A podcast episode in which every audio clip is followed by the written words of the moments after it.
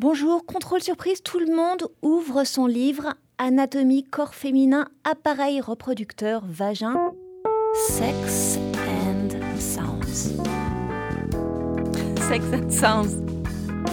Décrivez ce que vous voyez. Bonjour à tous, aujourd'hui je voudrais vous parler de ces objets étranges et mystérieux qu'on appelle les trous noirs. C'est faux. Totalement faux, pas du tout ça. Euh, oui, désolé, les vagins ne sont pas des tubes, ils ne sont pas ouverts à tous les courants d'air, au contraire de ce que dépeignent des quantités invraisemblables de manuels.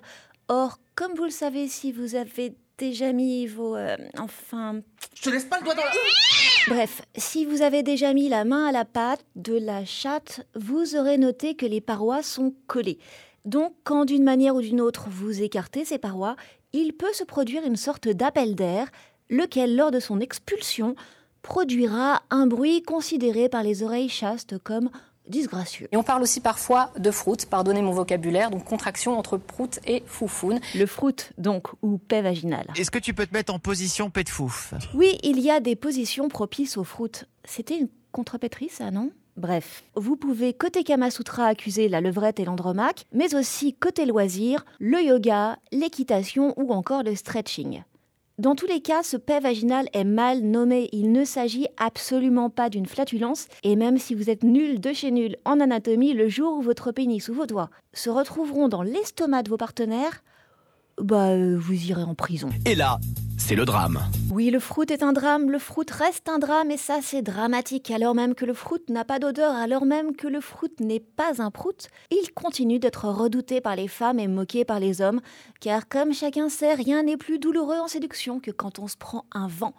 Mais, pendant que le fruit traumatise les demoiselles, un solide pourcentage d'hommes continue à rôter dans les lieux publics ou péter en heure de pointe, alors que ces vents-là sont, comment dire, plus chargés. Euh, ne serions-nous pas face à un double standard?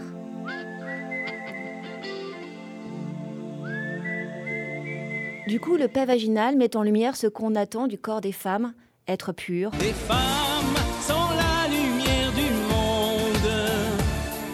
tout le temps. Car c'est comme ça que j'imagine un monde parfait. Et si on tombe du piédestal, une tornade de honte s'abat sur nous, que dis-je?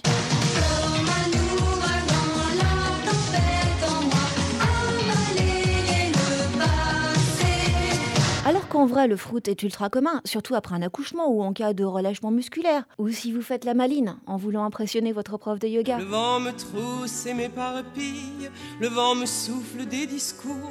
Pardi, c'est ennuyeux, ma fille. Bon, pour info, normalement, vous évitez les risques si vous contractez les muscles de votre vagin, mais la solution la plus facile, la vraie solution de flemmasse décontractée du périnée, consiste encore à décider que ça n'est pas grave du tout. Ouvre ton corps au vent de la nuit, ferme les yeux. D'ailleurs, le fruit est tellement courant qu'il se décline dans d'autres langues.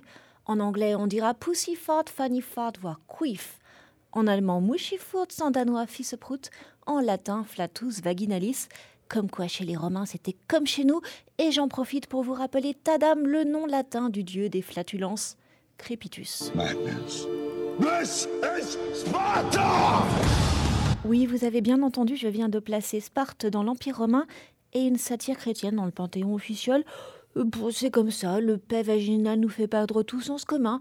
C'est bien connu, le vent, ça rend fou. Car le vent grossissant deviendra peut-être ouragan plutôt que tempête.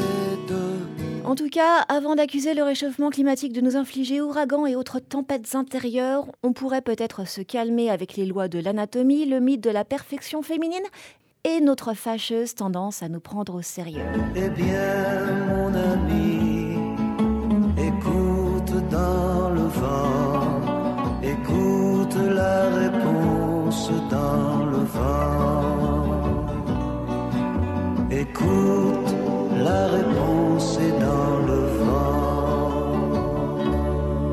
Que moi je dis, il y a de la sagesse dans le fruit.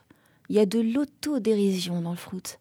Et pour la santé, il y aurait peut-être même Arte 5 fruits et légumes par jour. Radio. Ouais, c'est une bonne idée ça, ouais. Point. Ah ouais. Comme.